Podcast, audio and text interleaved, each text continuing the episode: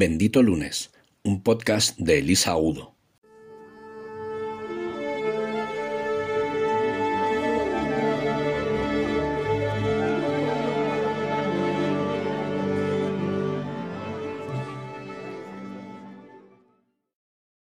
Hola benditos y feliz año nuevo.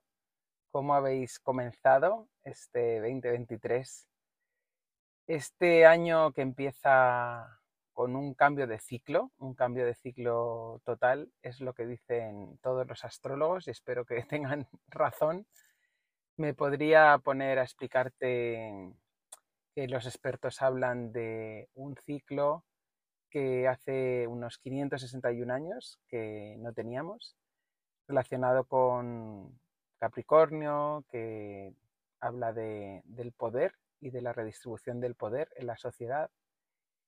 Y te podría también contar que mm, a nivel más pequeño eh, estamos acabando un subciclo ahora en, desde más o menos el día 21 de diciembre, que empezó en marzo del 2020. ¿Te acuerdas lo que pasó en marzo del 2020? Nos estaban encerrando a todos.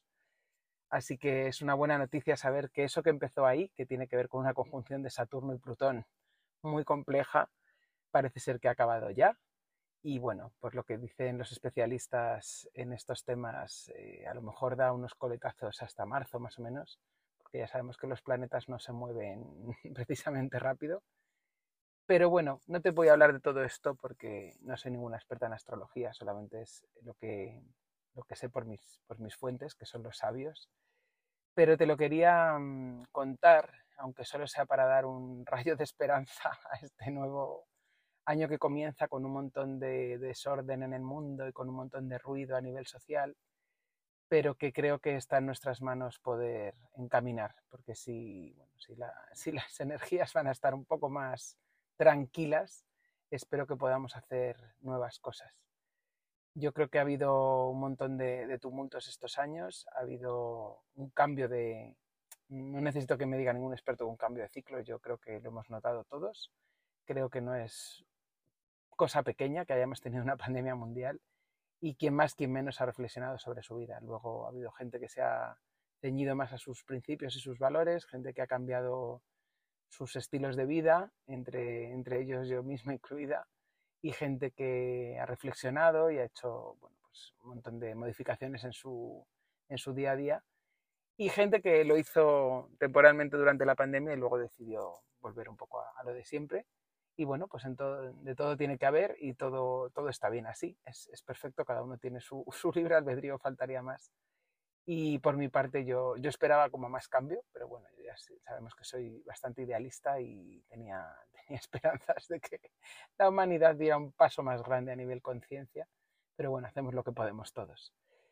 Yo también cierro un ciclo muy profundo, vamos a decir, con este año y medio intenso que he tenido de proceso personal Mm, y, cierro muchas puertas de cosas antiguas que han caducado, de, duelos que no había hecho y que por fin he podido hacer, de hábitos que me he quitado de encima, de nuevas cosas que quiero emprender.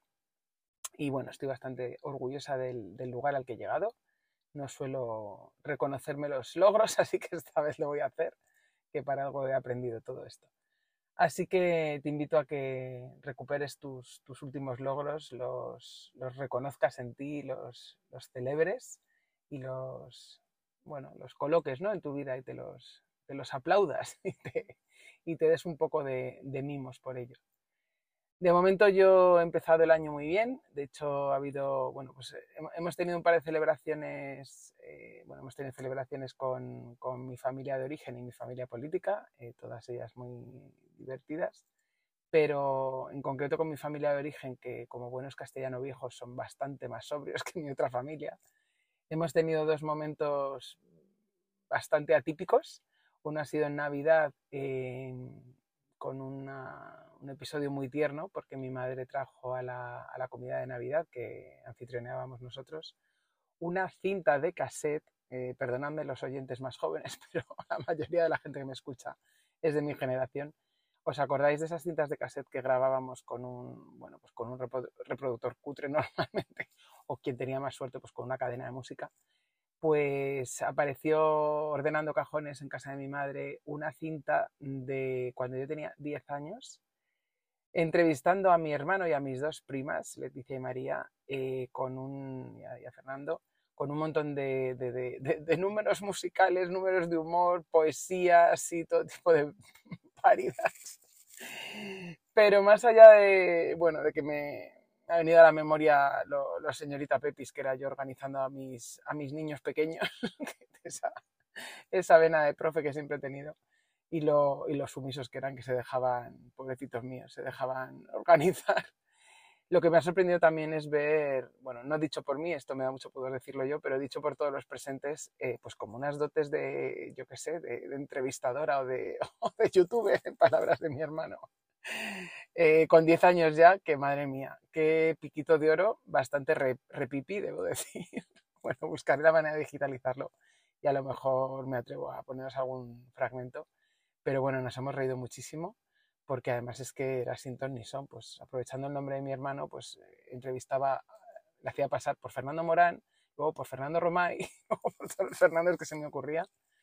Y con mis primas, eh, pues también precioso porque eran muy chiquititas. Eh, mi hermano y, mi prima mayor tenían 10 menos 3, 7 años y la pequeña tenía 4. Entonces imaginaos qué festival de, pues de ternuras infantiles más, más entrañable. Y, y, luego la segunda cosa que me ha sacado totalmente del esquema es que hemos empezado en Nochevieja en casa de mi hermano eh, cantando karaoke, todos. incluidos mis padres, que eso ha, sido digno de verse, mm, todos desvariando, todos desafinando mogollón y cantando cosas tan variopintas como reggaetón y luego el carro de Manuel Escobar. O sea, no os puedo explicar la marabunta, como una ola de Rocío Jurado, Sufre Mamón de Hombres G y entre medias el torito que mira la luna y luego, pues no me acuerdo muy bien, pero una locura de canciones mezcladas que nos lo hemos pasado fenomenal. Yo creo que hemos avergonzado mogollón a mis sobrinos. Pero bueno, era el momento familiar de los mayores. Y bueno, qué bien empezar un ciclo así, ¿no? Con, cosas que no has hecho nunca y con, sobre todo si son cosas divertidas y graciosas. Así que espero que tú hayas tenido también un, un buen momentazo en algún lugar de estas navidades. Si no lo has tenido, pues estás a tiempo, todavía quedan Reyes y bueno, pues te quedan 364 días por delante y espero que los puedas aprovechar bien y que no te metas presión, que no empieces el año con un montón de propósitos de estos súper chungos. Intenta ponerte uno, dos, tres, no te pongas 25 como, como solía hacer yo, te lo dice una experta en, fracaso de, de, propósitos cumplidos. Y vete poco a poco. Ya sabes que para generar nuevos hábitos hacen falta 21 días y sabes que tienes que hacer una, un pasito detrás de otro y bueno, pues si te sirve, te cuento la técnica que he usado yo esta vez. Eh, más que para propósitos de año nuevo, me he planteado algo que quiero hacer pues bastante vocacional, que me lo he, me lo he concedido a dos años vista para no estresarme. Ya os iré contando cosas. Pero mm, en esta nueva temporada que comenzamos hoy, la temporada 4, eh, va a haber sorpresas. Y en ese, mm, en ese nuevo ciclo y en, esa, en ese sueño que espero cumplir de aquí a dos años, he usado un ejercicio muy simple que, bueno, que te dejo aquí por si te puede servir, que es lo, lo, que llaman la técnica del escalador, que es lo que usan los, los alpinistas para hacer escalada. ¿no? Entonces, normalmente cuando a ti te hablan de un objetivo, pues siempre te pones un poco a pensar en el sitio en el que estás y el sitio al que quieres llegar. Pero esto lo que intenta es hacerlo al revés, es decir, cuál es tu objetivo, esa es la cima, qué necesitarías inmediatamente antes de estar ahí para llegar ahí. Entonces, pues yo que sé, hablas del, campamento base y antes del campamento base que haría falta, pues tener eh, no sé cuántos metros de escalada y antes de eso pues tener el material y antes de eso pues coger el billete de avión para Nepal, ¿no? Lo que sea. Es hacer, no te lo cuento con mucho detalle porque es muy sencillo y bueno, pues lo voy a dejar en algún sitio en comentarios, pero básicamente es hacer el plan desde arriba hasta abajo, al revés de lo que lo solemos hacer. Porque eso te permite ir yendo al detalle, ¿no? De qué querrías al final de todo y cuál es el paso anterior que te falta, ¿no? Pues te falta dinero, te faltan contactos, te faltan conocimientos, te falta actitud, ¿qué es lo que te falta?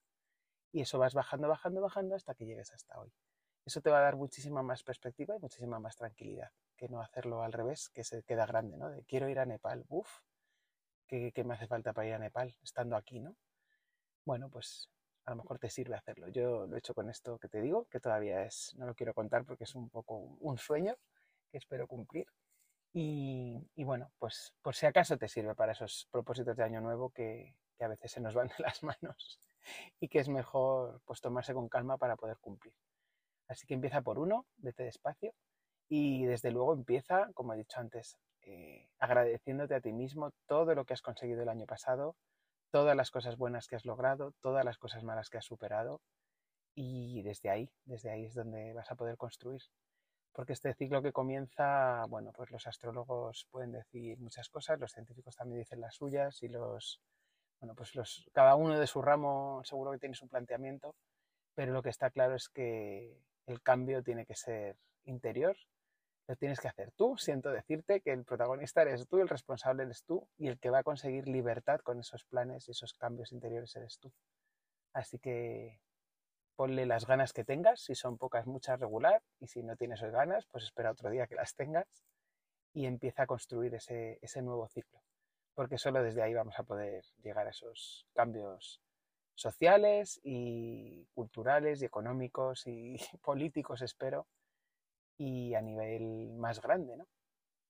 Tenemos que empezar por nuestro cuerpo, nuestra mente, luego nuestra casa, luego nuestra familia y luego el trabajo que hagamos, la sociedad en la que vivimos, el país en el que hemos nacido, con el que por lo menos pasamos nuestros días y como siempre, de pequeño a más grande. Es la única manera que tenemos de construir y de ser un poco efectivos y sobre todo de, de disfrutarlo más porque así es como, como vas a tener más éxito y te vas a estresar menos, te lo dice una experta en hacerlo todo al revés. Así que espero haber aprendido este orden un poco más eh, disfrutón y desde ahí es mi recomendación.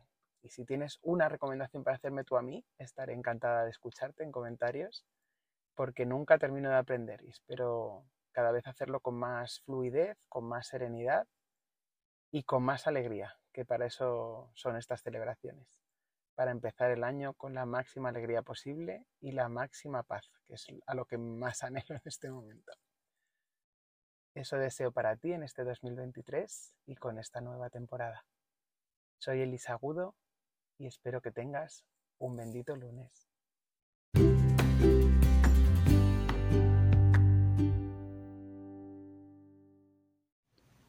El finde es sagrado. A partir de ahora, el lunes puede ser bendito. Puedes encontrarnos en las redes sociales como arroba benditolunes.com. Síguenos en YouTube, Instagram, Facebook, Twitter, LinkedIn y en el blog de Bendito Lunes.